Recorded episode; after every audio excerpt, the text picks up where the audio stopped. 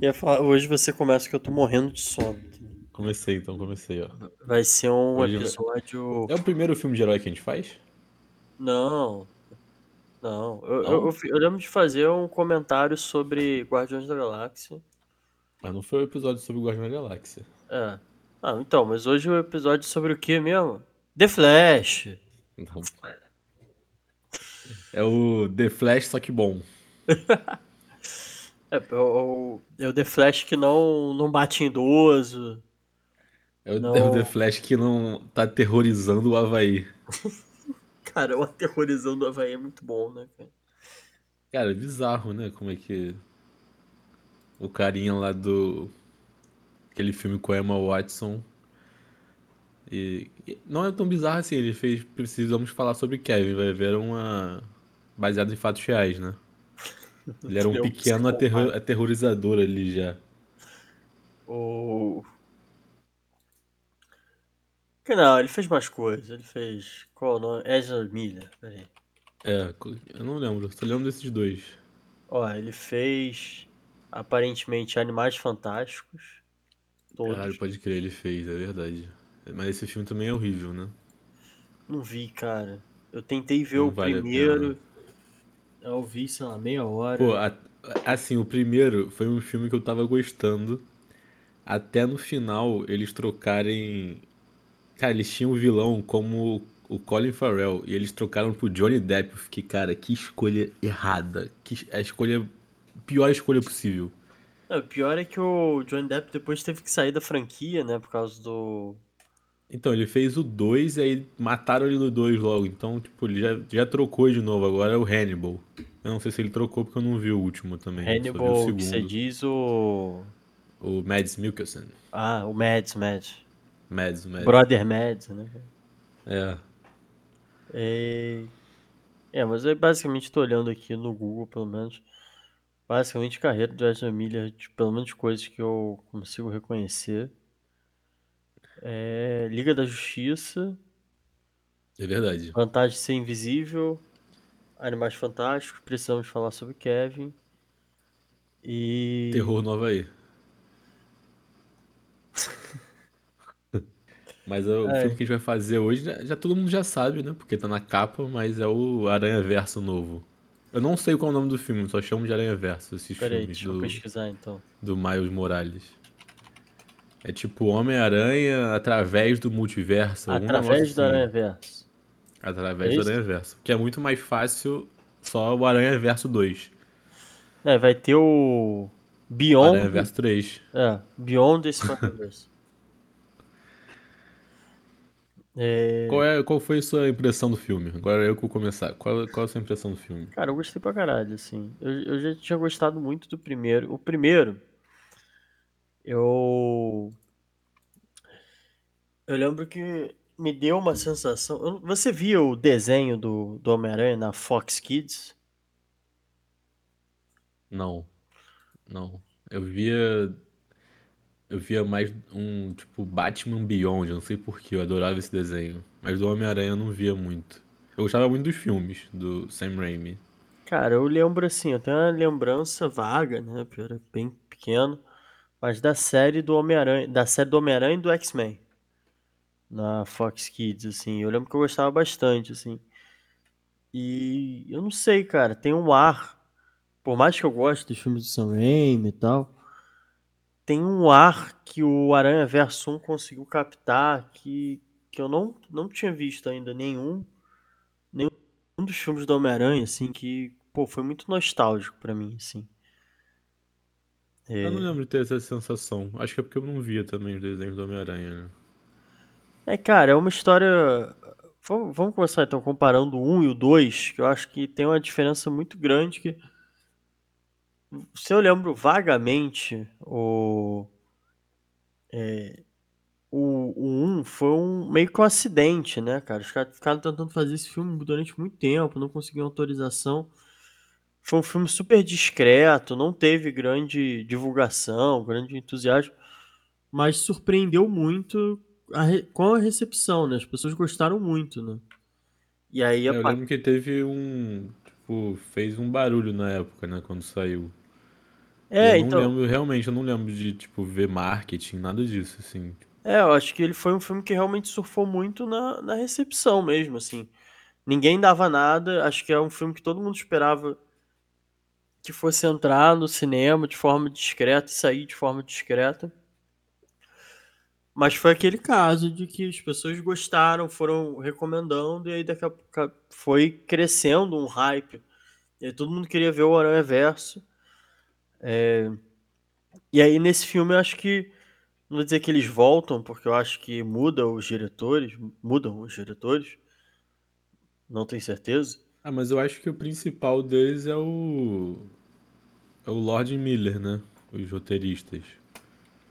Deixa eu ver aqui no IMDB. Porque, se eu não me engano, tipo, é meio que assim, eles que. Eles só, não- só não fazem a direção. Mas a história, se eu não me engano, é toda deles, assim, tipo, do primeiro e o segundo.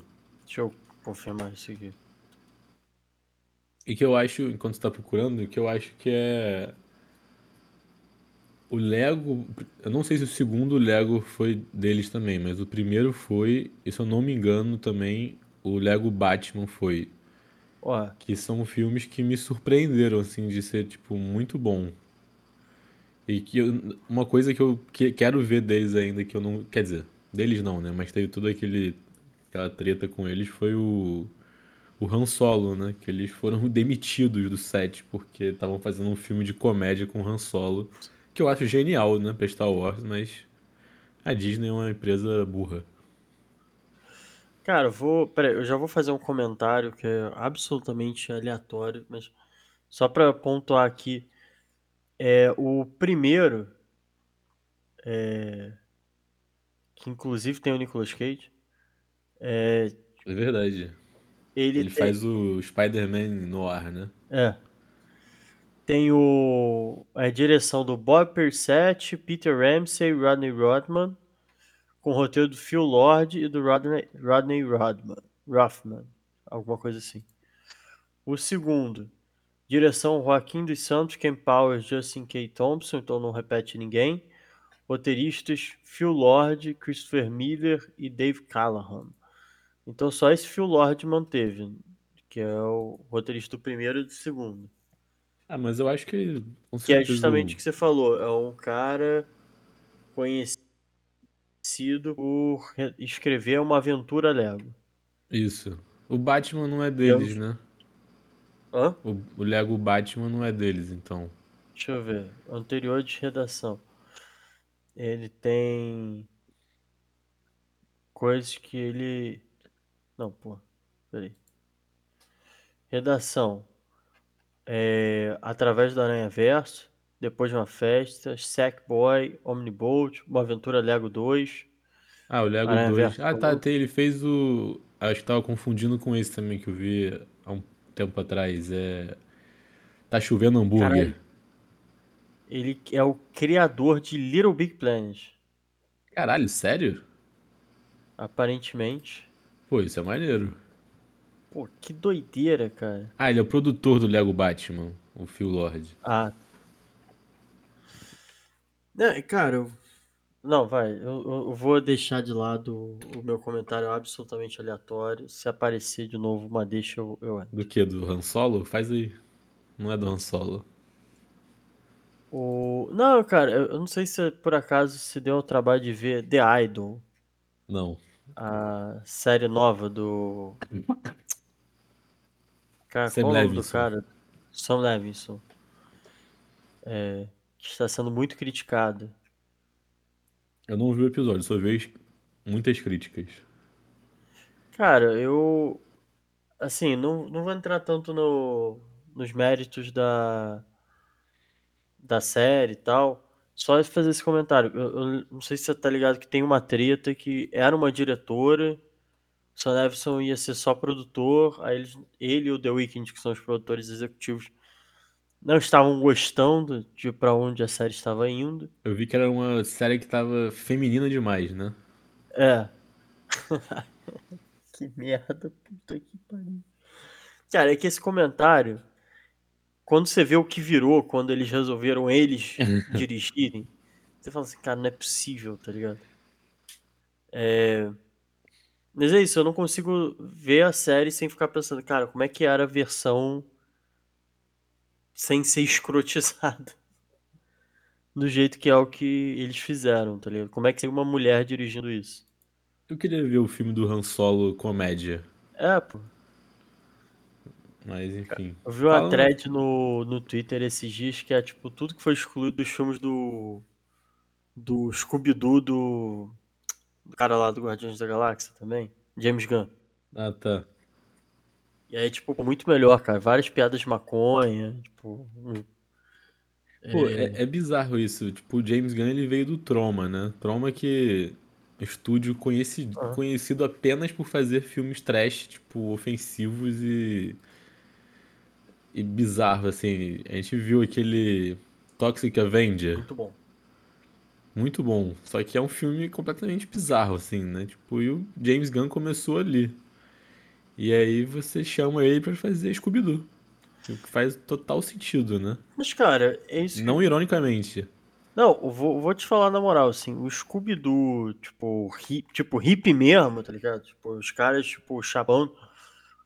Pô, eu acho que, assim, todo mundo que, tipo, é aquela coisa que tem dupla, dupla interpretação, né? Quando você é criança, passa batido, mas quando você é adulto vendo um monte de jovem, tipo, cara, eles claramente são maconheiros, assim.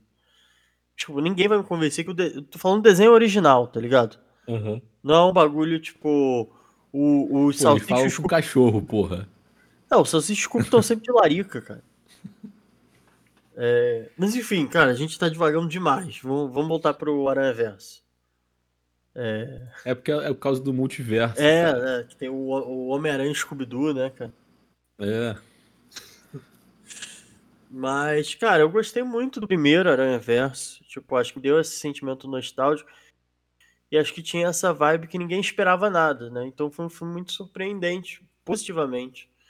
E acho que esse ve- vem de um lugar muito diferente, né? Que é- já tem um, um estúdio botando muita infraestrutura, é, que é perceptível, mas Uhum. também tem muita expectativa, né? E aí acho que fica um filme.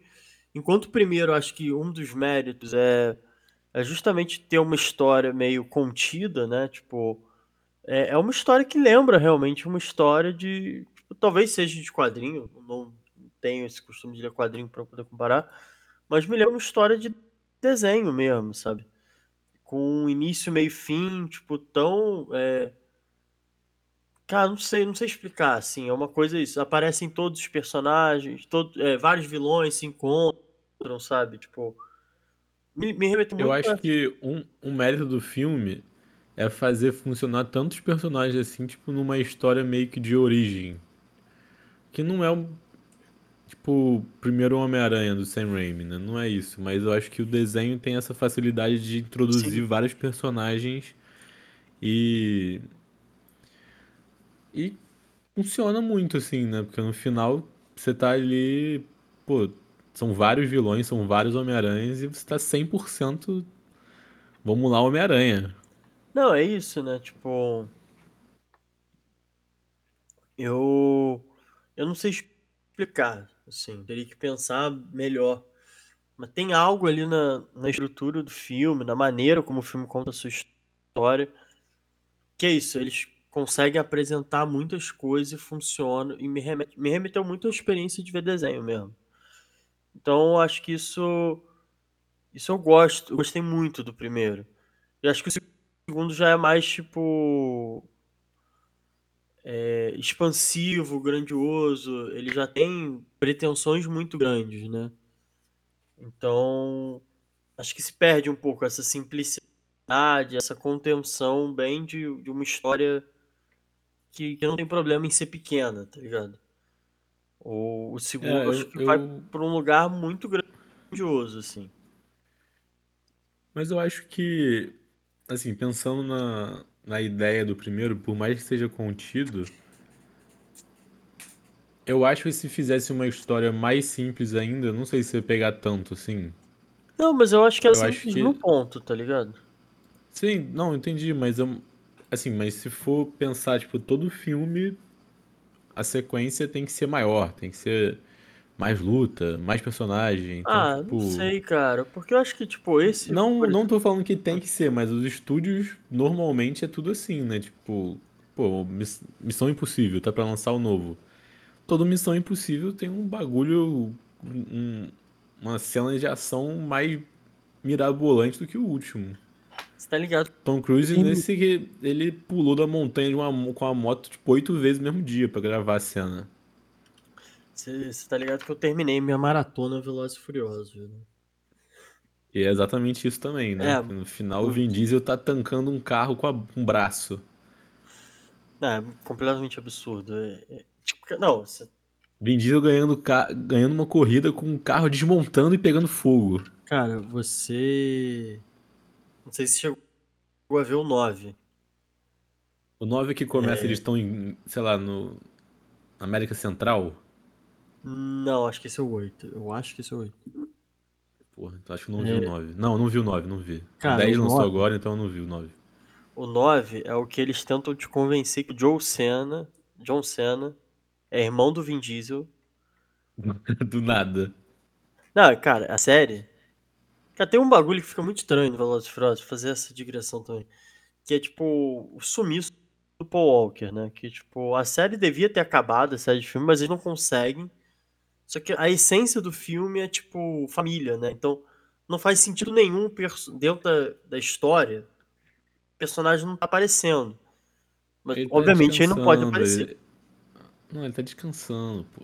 É, é, cara, e aí tipo. A mesma Ele lógica. é, ele é, ele era agente federal, pô. Ele tá, tá aposentado já. É, cara, o, tem. É, ou não, assim, é uma série de filmes que é sobre família. E aí, tipo, o personagem principal tem um irmão que ele nunca falou sobre.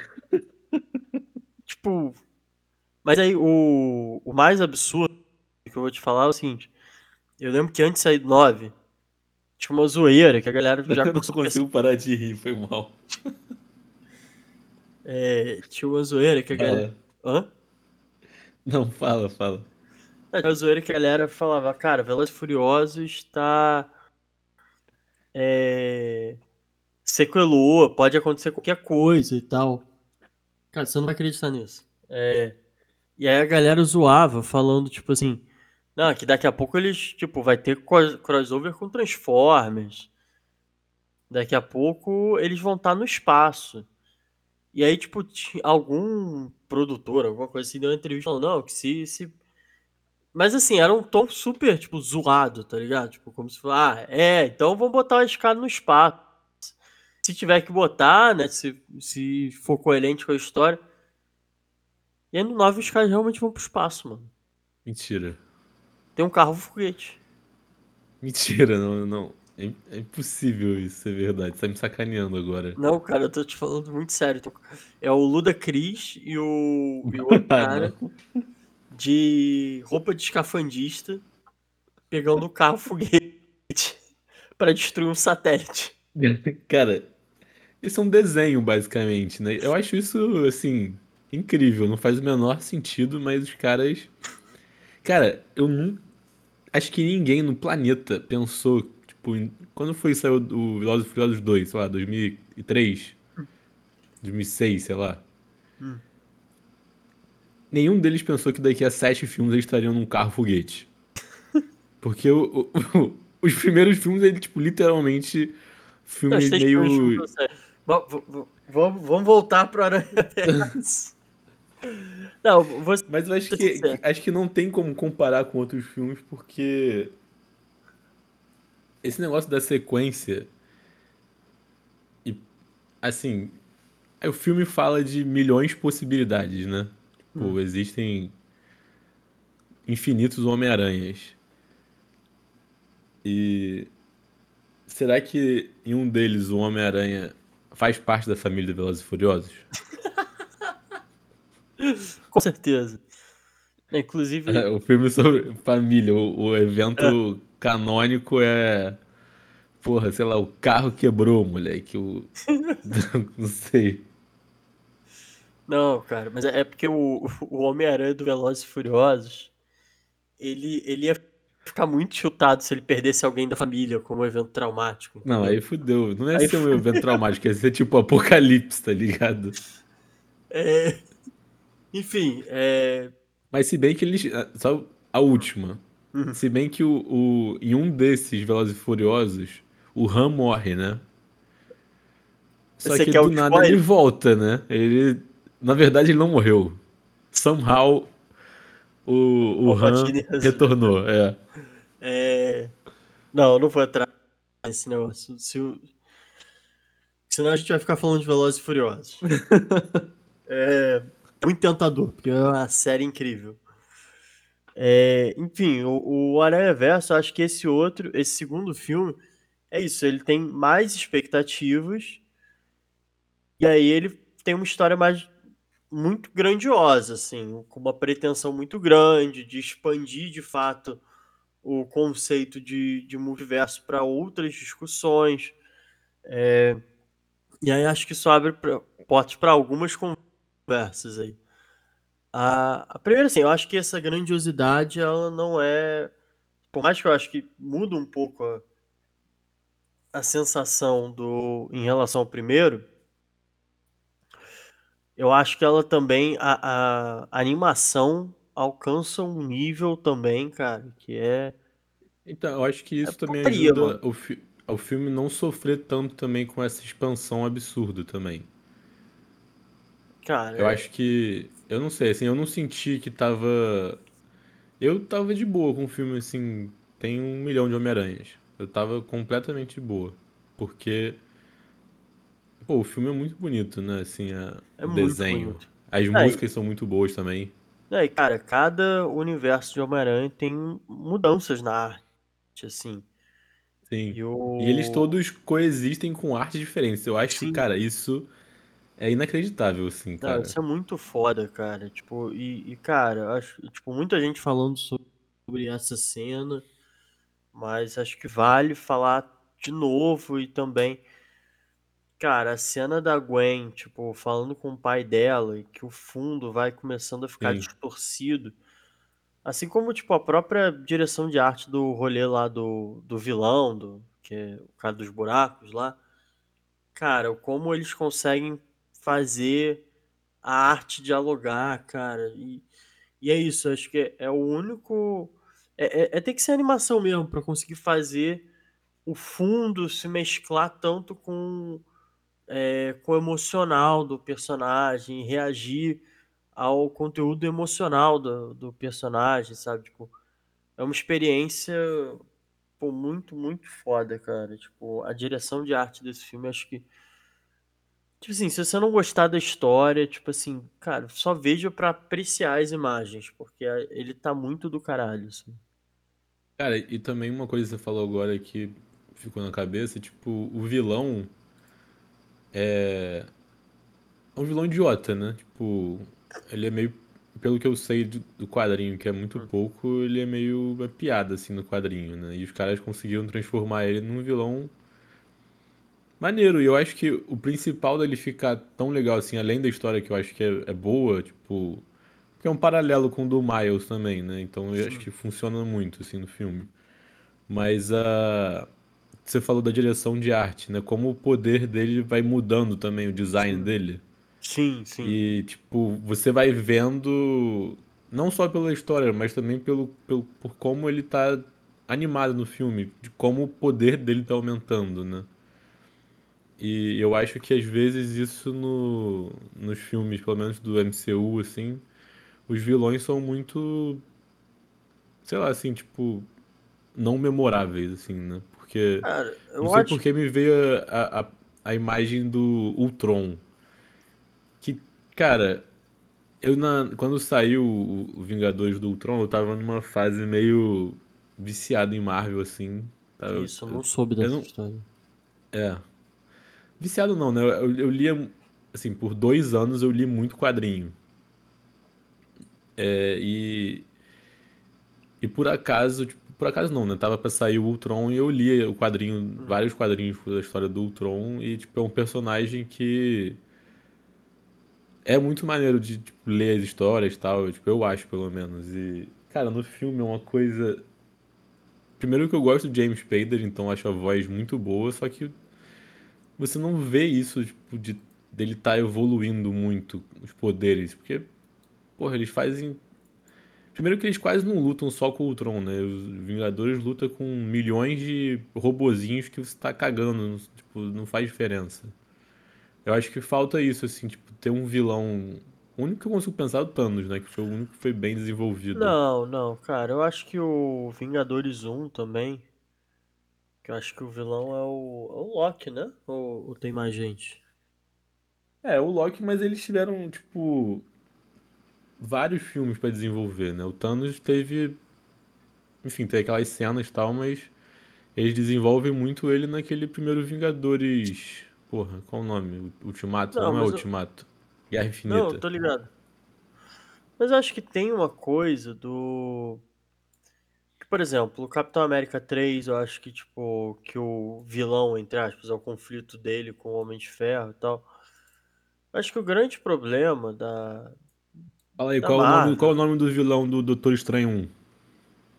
Pô, se fosse ideia. Fala aí qual é o É nome do vilão do Homem-Formiga 2. É o DSM, cara. O vilão. Porra. É. O vilão do, do Doutor Estranho 1 é celular na direção. é... Não, então, mas é porque eu acho que tem um grande. O, o, o problema, assim, eu acho que é da Marvel, assim, no, no geral, que eu acho que se acentuou depois do.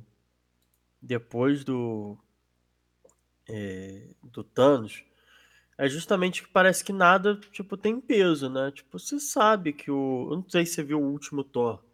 Não. Assim, eles pegam até um ator bom, que é o. É o Christian Bale, né? É, o Christian Bale.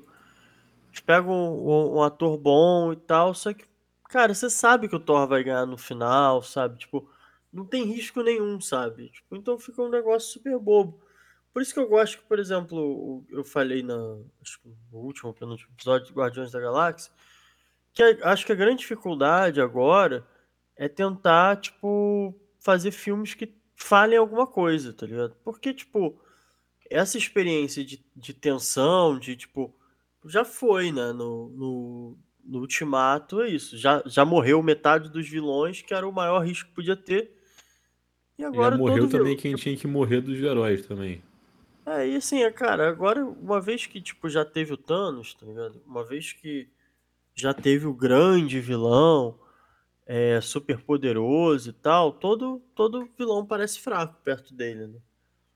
Então, qual o risco? Quem, que, que, que se tem a perder de fato, assim? Mas eu concordo, eu concordo com você, assim, é, o, acho que assim, o Homem-Aranha, no geral, tem vilões carismáticos, né?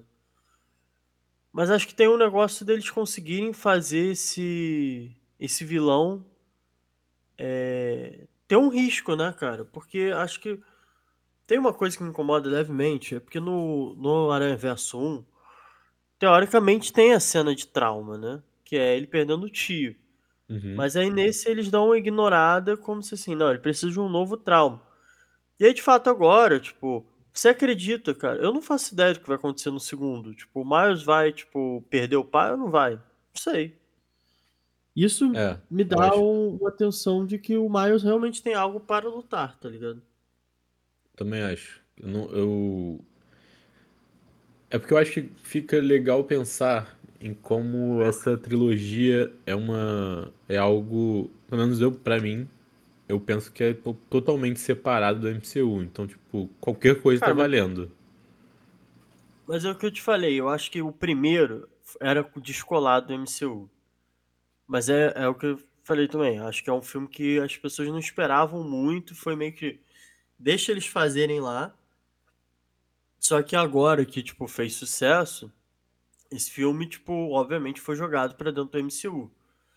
E eu não falo só, tipo, no, no cameo lá, incrível, do Donald Glover,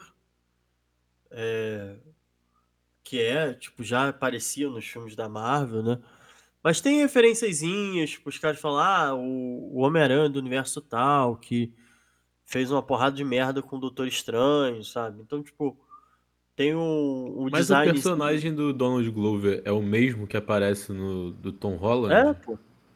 É? É porque eu achei que fosse uma referência só porque o, o Donald Glover, né, quando saiu o primeiro desenho do Miles, eu acho que ele- era ele que fazia a voz. Não, então, é porque eu acho que tem um negócio lá do. É, porque ne- tem um negócio do community e tal, que o, o personagem do Donald Glover, que eu esqueci o nome, tipo, usava Troy. uma camisa do Homem-Aranha. Hã? Não é o Troy, é Troy. É, o Troy.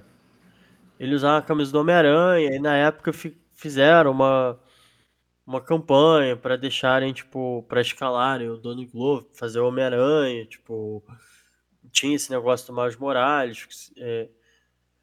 Só que assim, o tempo passou, não fizeram isso, só que eu acho que no filme do Tom Holland botaram ele pra fazer o tio do, do, do, é, do Miles. Como assim, uma homenagem, tá ligado? Tipo, não, é é uma cena, tipo, uma ou duas cenas só, tá ligado? Mas acho que é uma homenagem. Então fica, tipo, do universo. No MCU, o tio lá do, do Miles Morales. O Miles Morales não aparece, mas aparece esse tio que é feito pelo Donald Glover, sabe? Ah, tá. Não E aí, quando do eles nome. vão fazer as piadas, tipo, ah, várias realidades e tal, aí vai aparecer o, o personagem da realidade do MCU, entre aspas, e é o Donald Glover mesmo fazendo. Entendi. É, achei que era, achei que era só uma referência por causa da voz, mas ele. Eu lembrava que ele fazia. Aparecia num filme do Tom Holland, mas não lembrava que era o mesmo personagem, né? O, o Prowler. É, então, enfim, é, eu acho que esse filme tá incluso agora no MCU, tá ligado? É, Eu gostaria que não tivesse. Ah, mas é isso, acho que ele também vai ter um certo grau de independência. É, então, acho que sim. Eu- E eu, acho que, pelo visto. Não, tudo pode mudar, né? Mas pelo visto, o próximo vai ser o último, né? Dessa. Não sei, cara. Isso, acho que tem muito potencial. Mas, é, aproveitando então que você falou do próximo, chegou até mim, é, através da minha namorada, que conhecidos dela não gostaram, é, de algumas coisas no filme. Em especial, o, Tinha que ter. Peraí, foi mal. Tinha que ter o quadro agora. Simone, puxa aí, pontos fracos.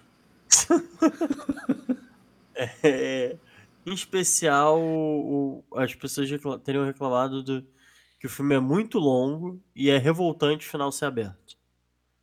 As pessoas preferiam que ele fosse ou um pouquinho mais longo e fechasse o final, ou se ser aberto que ele fosse menor. Mas se fosse Essa- essa fechar o final, tinha que ser bem mais longo, né? Porque não se É, resolver então- rapidamente ali. Eu- o meu argumento é esse, que tipo, você tem que. É difícil porque a gente tá falando aqui do filme 2, mas ele é bem essa estrutura de, de parte 1 e parte 2, então é isso, ele. Eu acho até que ele lida bem e tal. Tem, tem o clímax dele, de, do Miles fugindo lá do, do mundo dos Homem-Aranhas. Homens-Aranhas ou Homens-Aranhas? Aranha Verso. Do, é, fugindo do, da cidadela lá de, de aranhas. É que ele é o mundo do Miguel, né? Só pra ver se eu entendi certo. Eu acho que. Eu, eu acho que é. Mas, Aliás, uma um pergunta. negócio. Uma pergunta que eu fiz antes do podcast, mas que eu quero.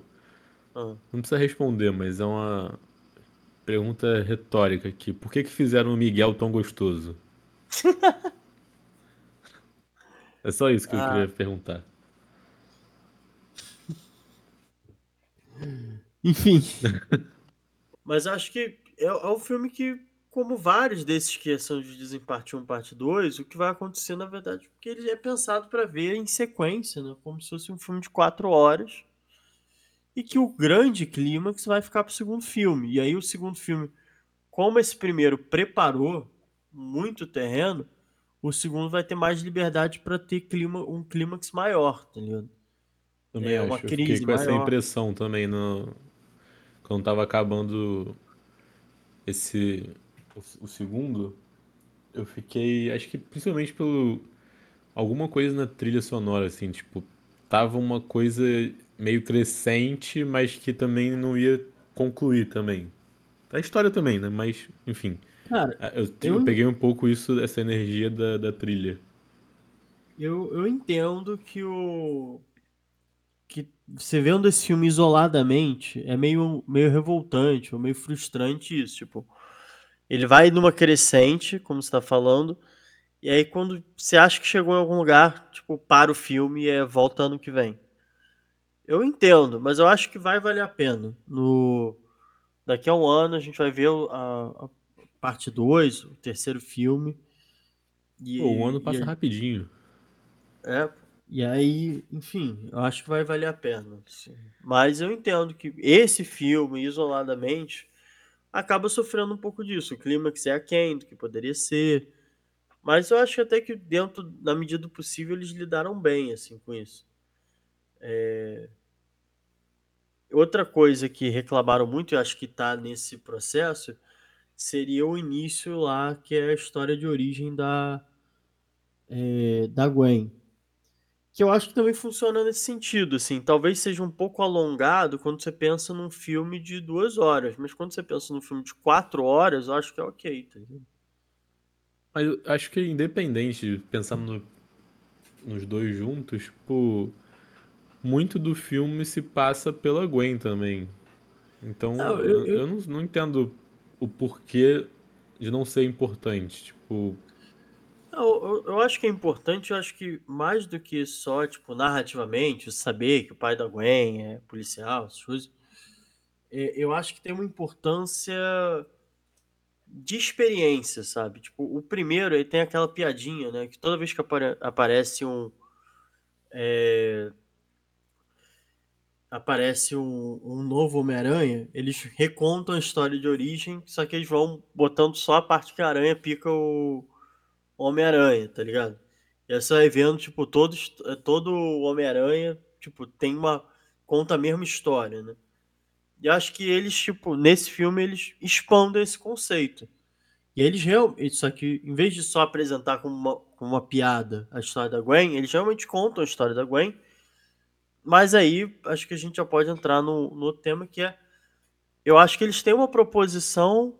Eu acho que isso que é, gera uma experiência, né? Uma experiência tipo, cara, eu já vi essa história de origem e de novo eu estou vendo.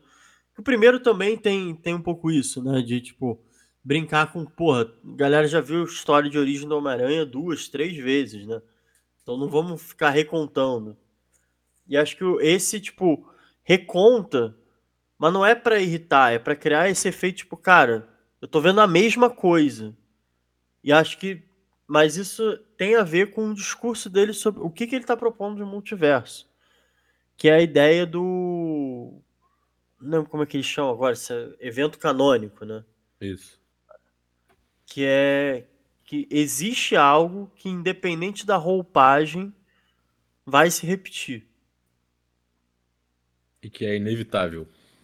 É, e que tipo. Isso eu acho muito interessante, assim, quando a gente pensa sobretudo o conceito de estrutura, né? Que é tipo um pouco que existe uma certa ordem de coisas que você não consegue escapar, né? Que as coisas podem se apresentar de formas diferentes, mas na essência nada muda. Porque, tipo, muda a, a, a roupagem, a apresentação, mas o jogo de posições ele já está marcado você não consegue quebrar a estrutura. É, é um pouco aquela discussão que, enfim, que a gente já citou e tal, de tipo, se seria realmente possível sair da Matrix, tá ligado? Tipo, funcionar, tipo, que o, o Zizek ele inverte, né? Falando, tipo, na verdade é a realidade que precisa da Matrix. É, então, assim, eu acho que te- o a ideia estruturalista, né? Tipo, ela é muito rica. E, e é isso, é, é uma. Existe um jogo ali simbólico que já determina todas as possibilidades. E acho que o filme acaba, de certa forma, esbarrando com essa, com essa noção e propondo um multiverso que é isso. Tipo, você pode mudar a roupagem, mas você não pode mudar a essência da, da história. A essência da história sempre vai se repetir. Pode ser o Homem-Aranha indiano, pode ser o Homem-Aranha é, punk rock. E nenhum deles consegue quebrar a estrutura. Todos eles estão fadados ao mesmo destino. Isso eu acho muito foda, assim. Acho que é um jeito de lidar com o multiverso diferente do que a gente tem visto. É, Eu acho também que quando você né, pensa que eles botam todos esses Homem-Aranhas que tem toda essa estrutura, enfim, tudo isso que você falou, e aí você pensa na, na história do Miles, que é a anomalia, né, que eles colocam no filme, que não era pra acontecer daquele jeito, mas que, enfim, fi- eu acho interessante isso porque fica o, o tempo todo, tipo, o Miguel falando que não era pra acontecer, que aquilo ali era, tipo, tá errado e tal, mas aconteceu, né? E é aquilo, independente de se era pra ter acontecido ou não, é, é uma verdade que acontece naquela narra- na- narrativa. E que, enfim, acho que se você for pensar, tipo, aqueles canais de, de review de YouTube que vai, porra, apontar os erros, plot holes e ficar falando, botando sininho, tipo, cada erro que tem no Uhum. filme. Você poderia ficar, tipo, pensando em coisas, ah, porque se a aranha não fosse pra picar o mais, na hora que ela picou, ia acabar a porra do universo dele. Ia abrir o buraco, porque não abriu ali. Tá errado, não é pra acontecer aquilo. Mas eu acho que o filme tá botando em disputa isso que você falou e a realidade, a verdade do Miles também. Que, independente se era pra acontecer ou não, tá em jogo já o que, o que foi colocado pra ele. E aí, é- eu acho que, principalmente as cenas, né, que ele não era pra saber dessa história, tal, ele não tinha que saber disso, e aí agora que ele sabe que o pai dele vai morrer, ele teria que ficar sem fazer nada, tipo, isso, cara, eu acho, eu achei isso muito bom assim no filme, assim, de tipo ele falar isso pros personagens e pros outros Homem-Aranhas e ficar tipo, cara, se fosse seu tio, você não ia fazer nada. Se fosse, porra, o Uncle Ben, tu não ia fazer nada também. Tu ia ficar parado, deixar ele morrer. É, e eu acho que essa tentativa de quebrar o ciclo, né? Que, Uhum. e, e aí um negócio que eu falei antes da gente entrar, é, começar a gravar, é que eu vi um, o, o, o Anthony Fantano, né? Que é um youtuber que eu gosto, acompanho, e no que ele falou de review, acho, tem uma coisa que eu acho, achei interessante na, na análise dele, é que é um certo que metalinguístico, assim, porque a, a recepção do, Não do filme em si, porque o Aranha-Verso deu, deu muito certo, fez muito sucesso. Mas a ideia do, do Miles Morales, é, o, o crescimento desse personagem tem é, causado muita resistência, né? Tipo, as pessoas ficaram realmente incomodadas com a, com a possibilidade de um Homem-Aranha negro, tá ligado? É, um Homem-Aranha preto. Então, assim, é, de certa forma, na nossa sociedade, tipo, o, e, e é isso, né? Tipo, agora saiu o filme da Pequena Sereia da galera reclamando absurdos que a sereia é preta, tá ligado? E você não pode é. criticar o filme porque a sereia é preta também. Porque Não, isso é, é um negócio de um, uma lógica liberal que não faz o menor sentido. não, e cara, lembra também do. Eu, eu lembro desse negócio, tipo, do, do Senhor dos Anéis também, que botaram o elfo preto e a galera Foi. ficou. Mas não pode, porque elfo não é preto. Irmão, é um elfo. Elfo não existe. Tipo, Desculpa, elfo não camarada. existe, irmão, tá ligado? É, Enfim. é, Então, assim, essas mudanças, assim, tipo, é visto por, por uma, uma parte do público, em especial aí nesse público também de, de super-herói e tal, que tende a ter esse negócio, tipo, ah, não, agora tudo vai ser, tipo, é, tudo vai ser, tipo, representatividade, blá blá. Cadê a representatividade branca? Blá, blá. Quase isso, né, o discurso. Sim. E aí, tipo, é isso, é quase como se o próprio Miles Morales fosse anomalia, tipo, que não pode. não pode ter Homem-Aranha preto, tá ligado? E de alguma forma o próprio filme tá tentando quebrar o ciclo também, tá ligado? E bancando. Então, assim, não é só na história do, do Miles, mas no próprio bancar fazer um puta filme de Homem-Aranha preto, tá ligado? Como se o filme, enquanto o filme também estivesse tentando quebrar uma estrutura, sabe? É, enfim, eu acho uma, uma leitura. É, eu achei interessante, sim. Eu não tinha pensado por esse lado, mas eu achei bem interessante, porque de fato, né, cara? É, por mais triste que seja, tipo, a possibilidade de um Homem-Aranha preto foi tratada como uma anomalia também, sabe? É. Sim, eu acho que apesar do, do, do Homem-Aranha punk rock ser preto também, eu acho que ele não tá tão exposto quanto o Miles, né? Parece que o Miles é o único ali. Não, mas é isso, tipo, é, é, acho que o, o filme chega a levar isso para um, pra um lugar meio absurdo, né? Como se, tipo, Sim. pode ter o Homem-Aranha T-Rex, mas não pode ter o Homem-Aranha preto, tá ligado? Tipo, o Homem-Aranha preto incomoda demais, tá ligado? O Homem-Aranha T-Rex, o Homem-Aranha porco, pode. Agora, preto aí não pode, né, cara? Tipo. Então, assim. Cara, é... Você já viu alguma sereia preta? né? O. Cara. Pra mim é inacreditável esse tipo de discussão, tá ligado? É, é inacreditável. Cara, tipo, é um tipo, negócio não... que não faz sentido. Tipo. Enfim. É... Eu gosto muito de uma resposta do é, há, sei lá, um ano atrás, um pouquinho mais e tal, que tipo, tava com aquela polêmica do super do filho do super-homem bissexual ou gay, né? Ah, tá, lembro. É, não lembro agora.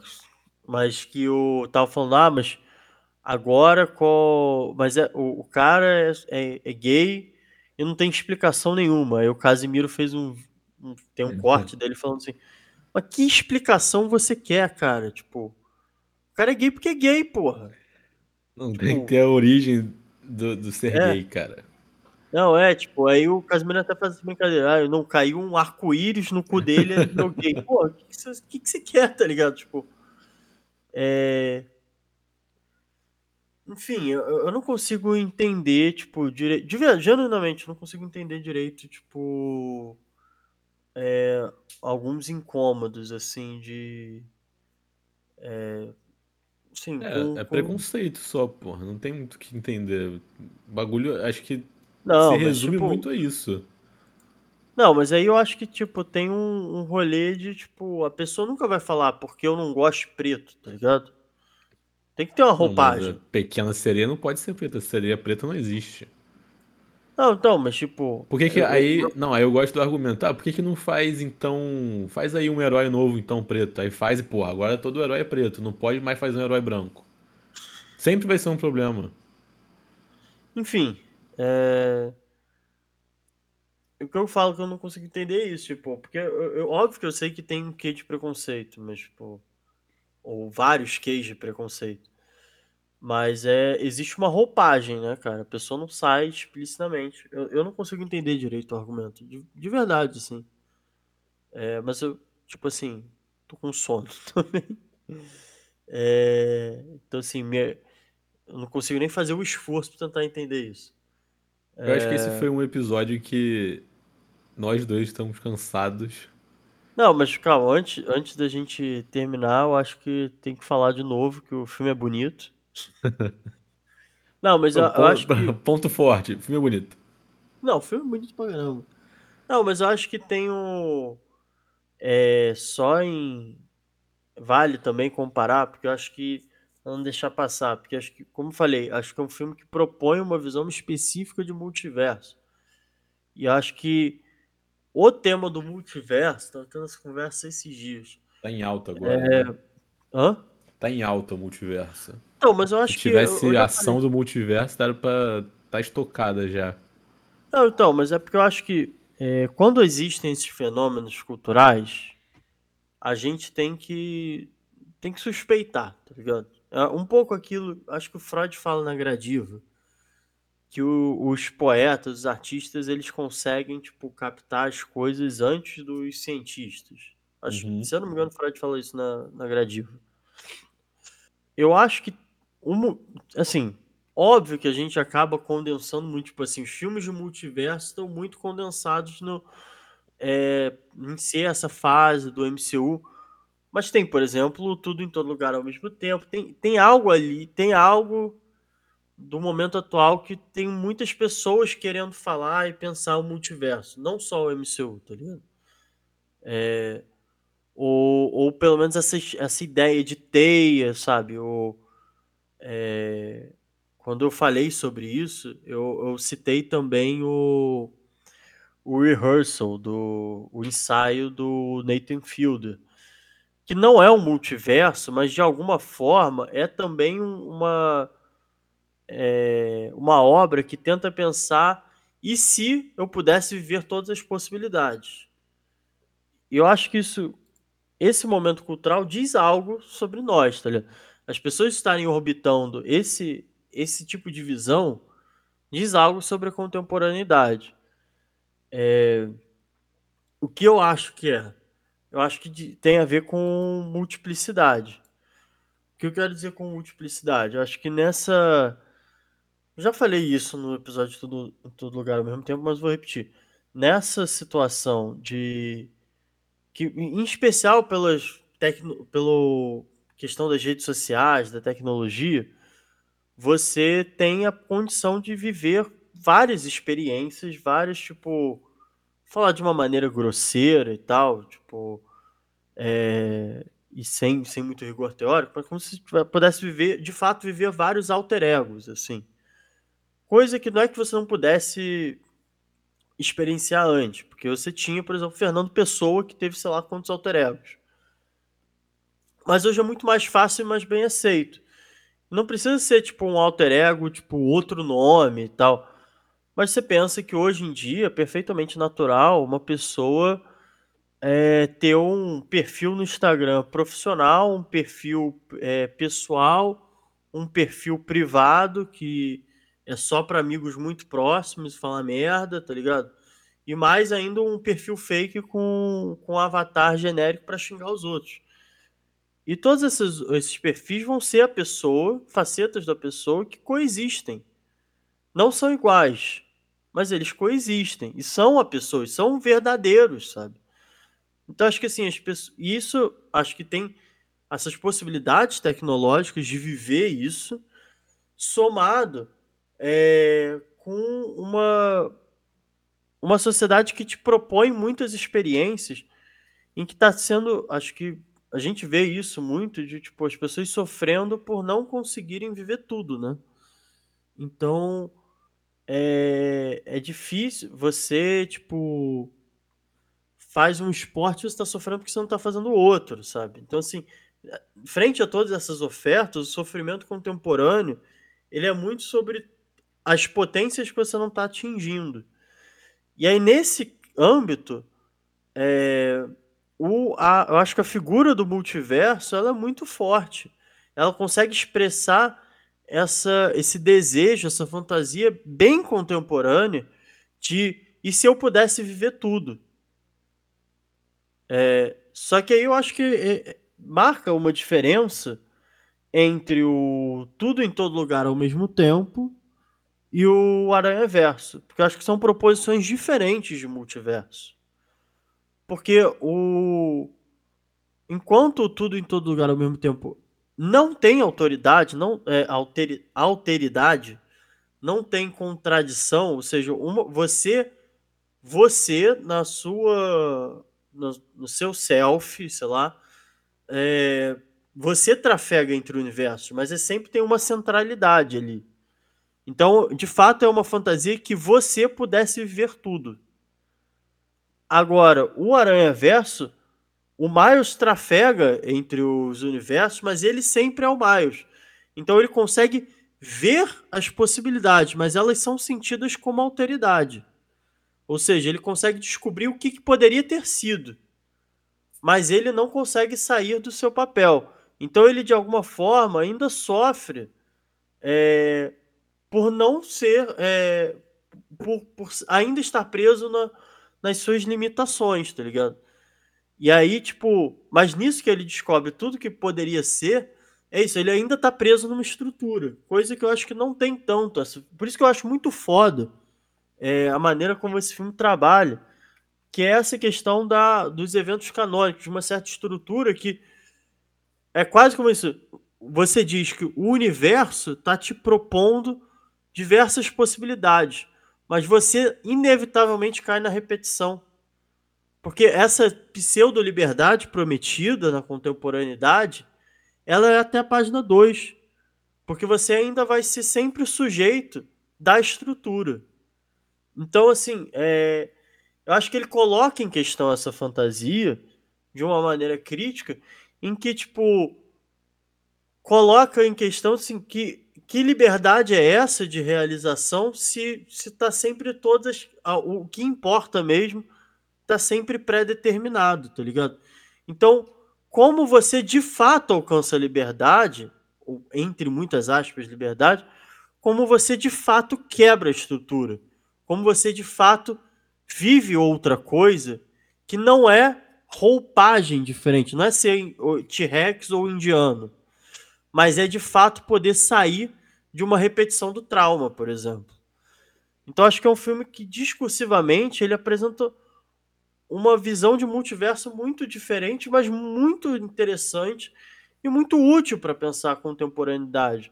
Porque é isso, eu, eu, concordo talvez até mais com a visão de multiverso, do, de multiplicidade do, é, do Aranha Verso do que do Tudo em Todo Lugar ao mesmo tempo. Se a gente pensa, por exemplo, o trabalho da Sherry Tucker, quando ela vai falar de multiplicidade nas redes sociais, ela vai falar se você não tem cuidado, você tem a possibilidade de tipo estar tá jogando um, um, jogo online e poder explorar outras partes de si. Mas se você não tem cuidado, você acaba repetindo as mesmas vicissitudes que você tem na vida entre muitas aspas real no jogo. Então o que de fato mudou? O que de fato foi explorado? Qual é a potência que realmente foi trabalhado? Eu acho que essa é uma questão que o é, que o Aranha Verso traz de uma maneira muito muito forte, assim. E como falei, acho que extrapola também a, o lugar da ficção quando o próprio filme, a gente poderia discutir isso, se, é, se de fato, é, se a gente pensasse no, é, nas questões dos problemas estruturais da sociedade, o, o filme, enquanto filme, bancar ser, tipo, é, essa anomalia, entre muitas aspas, sabe? É, se de fato isso é uma quebra de estrutura ou também é previsto na estrutura. O que eu acho que é um problema muito desesperador também. Falei pra caralho. Perdão aí. Eu ia botar o áudio do. Tenho que. Me vejo com. É, caralho. Estraguei a piada. Me vejo obrigado a concordar com palestrinha. Cara, Mas esse tema é da.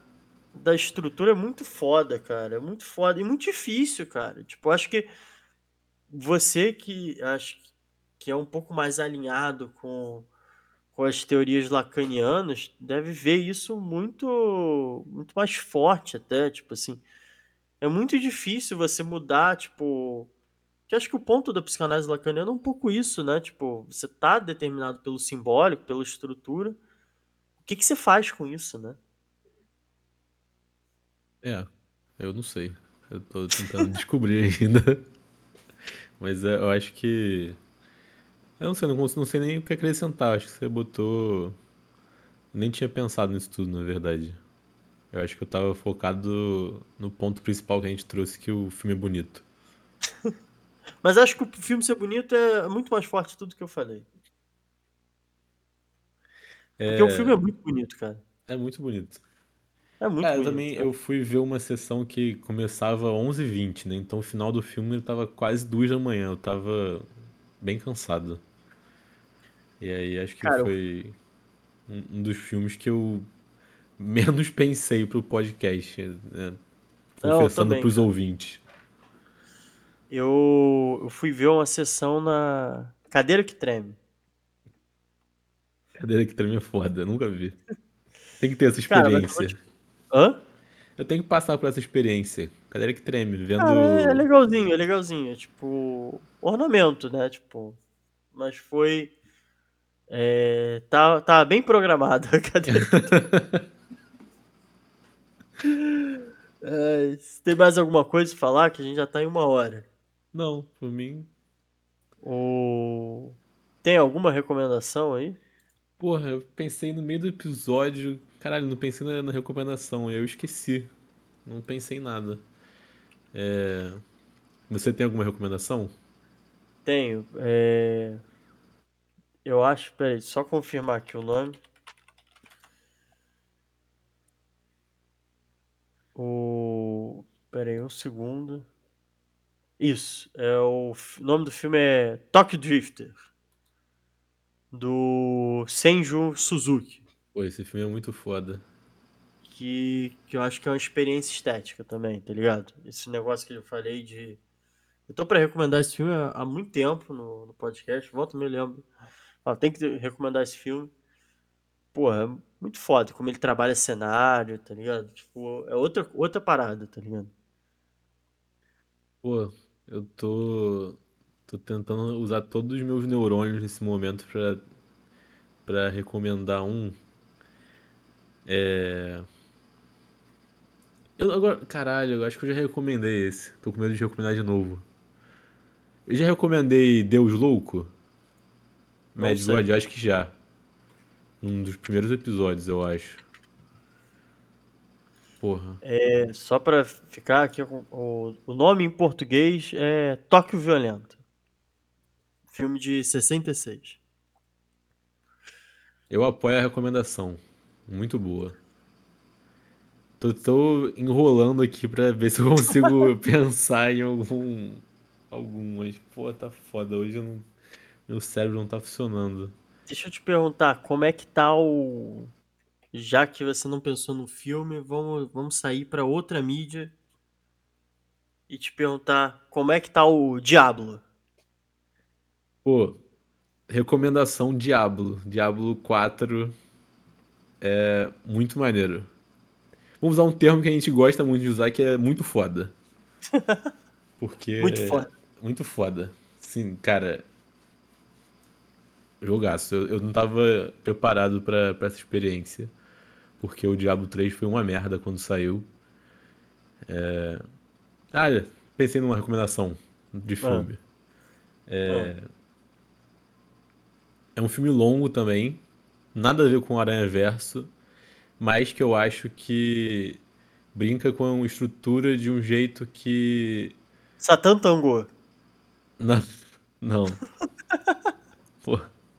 Brinca com estrutura Filme de um jeito que pega vários gêneros diferentes e encaixa todos num filme que é uma loucura do caralho e que por a- tem uma ligação com o Universo, porque é, do- é com o Andrew Garfield, então Hum. é Under the Silver Lake. Agora, como é que é em português? Eu tenho que Peraí, deixa eu procurar. pesquisar. Eu acho que inclusive tá na, tá na Amazon, no Prime. O Mistério de Silver Lake. Isso, Mistério de Silver Lake, tá na Amazon. Primeira frase no Google é: Na pele de Sam, um vagabundo de 33 anos que mora em Los Angeles. Acho que só isso já basta pra você querer ver o filme. Ou já bastaria. De quem é? Cara, é do cara que fez It Follows. Como é que é o nome dele? Não lembro agora. É o David Robert Mitchell. É da A24, mas assim, não. Ah, óbvio que é. Mas, assim, sendo bem Não sincero. quebra a estrutura, cara. Tipo, Não, não, esse filme é só foi distribuído. filme cult hoje tem que ser da A24. Mas então, mas é fãs da, da A24 não esperem um filme da A24, é diferente. É, é um, cara, não, não, não dá pra explicar. Eu quero rever esse filme tem um tempo já, mas ele é ele é muito, muito bom. Então aí, as duas recomendações, né? Tipo, Under the Silver Lake, é, O Mistério de Silver Lake, Tokyo Drifter, Tóquio Violento. Beleza, então. É isso. Semana que vem a gente volta com algum filme. Com algum filme. The Flash. Flash. Caralho aí. É, é, é um podcast de duas pessoas muito sincronizadas, né? Com, É. com o inconsciente O- coletivo. não, O pior é que eu quero muito ver o. É, o filme lá do. Do Jerzy Skolimowski. O Eu, filme do burro, que concorreu ao Oscar, que tá no cinema agora. Porra, é verdade. Cara, um outro um outro comentário antes da gente terminar. Você viu que o filme do The Flash tem o Nicolas Cage de Super-Homem? Porra, aí você me ganha. Tem uma cena que é um. É, tipo, é porque te- também é multiverso, né? Por acaso. É, mas, Mas é, é- é- Tô falando, cara, o tema do multiverso. Porque, cara, pensa o seguinte, vou, vou só fazer esse comentário. O multiverso.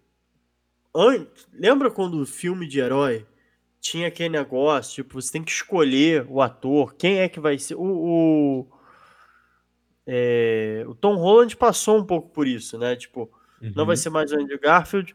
Quem que será o novo Homem-Aranha? Quem será o Batman na época do Ben Affleck É. também?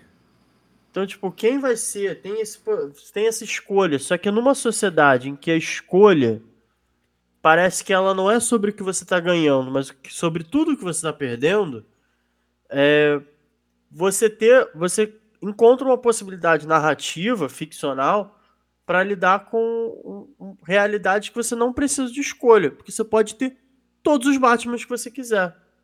Você pode ter o. O Robert Pattinson, o Ben Affleck, o Michael Ben Keaton, Affleck, o, isso. Adam West, tem porra toda. Tem, Cara, cara, tipo, você pode ter assim- o multiverso Batman em que você você não pode, não precisa escolher qual Batman, você tem todos. Tipo, isso, por isso que eu falo, acho que eu aposto nisso que tipo essa figura ficcional do multiverso, ela tá muito forte porque ela consegue de fato expressar algo que está muito efervescente na nossa cultura. também acho, mas um comentário do Nicolas Cage Super-Homem é que é uma cena que não faz o menor sentido, porque o filme do Nicolas Cage Super-Homem não existe. E ele. Ele existe nos nossos corações, Luiz. Não, cara, ele só existe porque a porra do Kevin Smith fez um vídeo no YouTube falando que leu o roteiro que era esse, o filme do Tim Burton com o Nicolas Cage de Super-Homem. E aí eles fizeram a cena no The Flash e você fica tipo, cara, essa cena é só pra agradar o Kevin Smith ou, ou assim, as pessoas querem ver o Não, eu Nicolas quero- Cage? Irmão, isso- eu, Eu quero ver o Cara, Nicolas Cage em qualquer papel. Não, cara, o- o Nicolas Cage Super-Homem ia ser muito foda, cara. É o que, Nicolas tipo, Cage cabeludo ainda. Tá? Mas outro comentário pra Não, não, finalizar. Eles botam. Nicolas... Tá, vai, eu vou... vou ter- finaliza e eu vou fazer um, um comentário forte, tá? Tá, tá. Tô na expectativa agora. Mas ah, assim como no último Ghost- Ghostbusters eles fizeram. E no Halloween também. Eles, no Halloween eles usaram o Donald Pleasence da, de computador. Fizeram uma cena nova com ele tá morto há 10 anos. No Ghostbusters, no último, né? Eles fizeram uma cena com o Harold Ramis é, fantasma. Ele tá morto há uns 30 anos. E agora no Flash novo eles fizeram uma cena com o Christopher Reeves, computador. Que ele tá morto também há vários anos já. E aí eu me pergunto: será que Hollywood nunca vai parar? Agora já fudeu, né? Porque agora eles vão começar a ressuscitar ator. Pra fazer. Pô. Pra fazer Super-Homem. Enquanto não ressuscitarem o Paul Walker no Velozes Furiosos, eu tenho... Mas já ressuscitaram. Foi o primeiro a ser ressuscitado. Antes do. Não, não, não, Não, o primeiro a ser ressuscitado foi o holograma do Tupac. Você... Era esse o comentário. Estão ressuscitando o ator demais. Não, ó, vamos lá, só deixar claro. Eu acho que o do Paul Walker é, tem um quê de homenagem. Tem, Que tem a família estava envolvida, gravado. não era, não era um negócio, não parecia um negócio de qualquer jeito. É, Era pra, tipo, dar a finalização da, do personagem na história. Eu aceito. O problema é continuar a porra da história depois. Mas, enfim, isso é outra discussão. Você está preparado para o meu comentário muito forte? Não. Ó, meu comentário é: a minha expectativa o, que eu, o quanto eu gostaria de ver o Nicolas Cage Super-Homem é tanto quanto eu gostaria de ver o Duna do, jo, do Jodorowsky. Caralho. Isso é o quanto eu gostaria de Não consigo equiparar os dois. Cara, não vou mim, dizer que eu não queria ver o Nicolas Cage Super-Homem. Ia ser legal, mas para mim o conceito de colocar essa cena num filme que não, não é do Super-Homem, é um bagulho não, beleza, beleza. sem sentido, entendo, mas enfim. Entendo o, o, o argumento. Agora, o, o, Nico, o super-homem Nicolas Cage é um fenômeno cultural absurdo, cara. Independente se é mito. Não é a, mito. A ideia de que poderia ter um filme do Tim Burton com. Tim Burton quando ele fazia filme bom ainda, né? Não o Tim Hã? Burton. O, Não, o Tim mano, Burton quando ele fazia filme imagina, bom. Cara, um filme todo. Um filme do super-homem dirigido pelo Tim Burton, então todo estilizado cujo protagonista é o Nicolas Cage, cara. Isso ia ser. Cara, eu acho que isso, isso poderia competir com, com o Batman do Joe Schumacher em nível de, de incrível. Pra quem não sabe, Só eu sou um grande defensor que o Batman do Joe Schumacher é o melhor Batman, tá? Batman Robin é o melhor filme de Batman. É do George Clooney com mamilos acentuados? É, esse mesmo. Eu gosto, eu, eu gosto mais do Michael Keaton que não consegue virar o pescoço. Mano, o... eu não vou dar o argumento do. É... Do, do porquê que o. Que o Batman do Robin é o melhor Batman hoje. Fica para outro episódio. Porque demora muito para eu fazer esse argumento. Mas... Eu gostei que os últimos 12 minutos foram a gente falando de coisas completamente aleatórias. Ah, com certeza. Foi, foi alucinante. É, mas é isso, né? Já deu. Né? Já deu. Tadinho nosso ouvinte. Eles gostam muito da gente. É. Nossa audiência de. Quem ficou até o final é. Quem ficou até o é. final, manda o Pix que eu vou fazer um Pix de, de 1,50. Quero ver se alguém vai mandar. Vou botar Não, a caixinha. Palavra... Pergunta do final. É, manda, botar uma caixinha no episódio e manda a palavra. Fala uma palavra aí. Não, tem que, tem que falar, sei lá, Twitter, alguma coisa assim, pra poder entrar em contato com a pessoa. Não, mas a gente pode botar a caixinha no Spotify. Ah. A gente não tem o Twitter do, do podcast. É. Não, só tô falando porque assim, eu não sei se. Enfim. Vamos, vamos terminar. vamos, vamos terminar. Vamos. Valeu, gente. Valeu.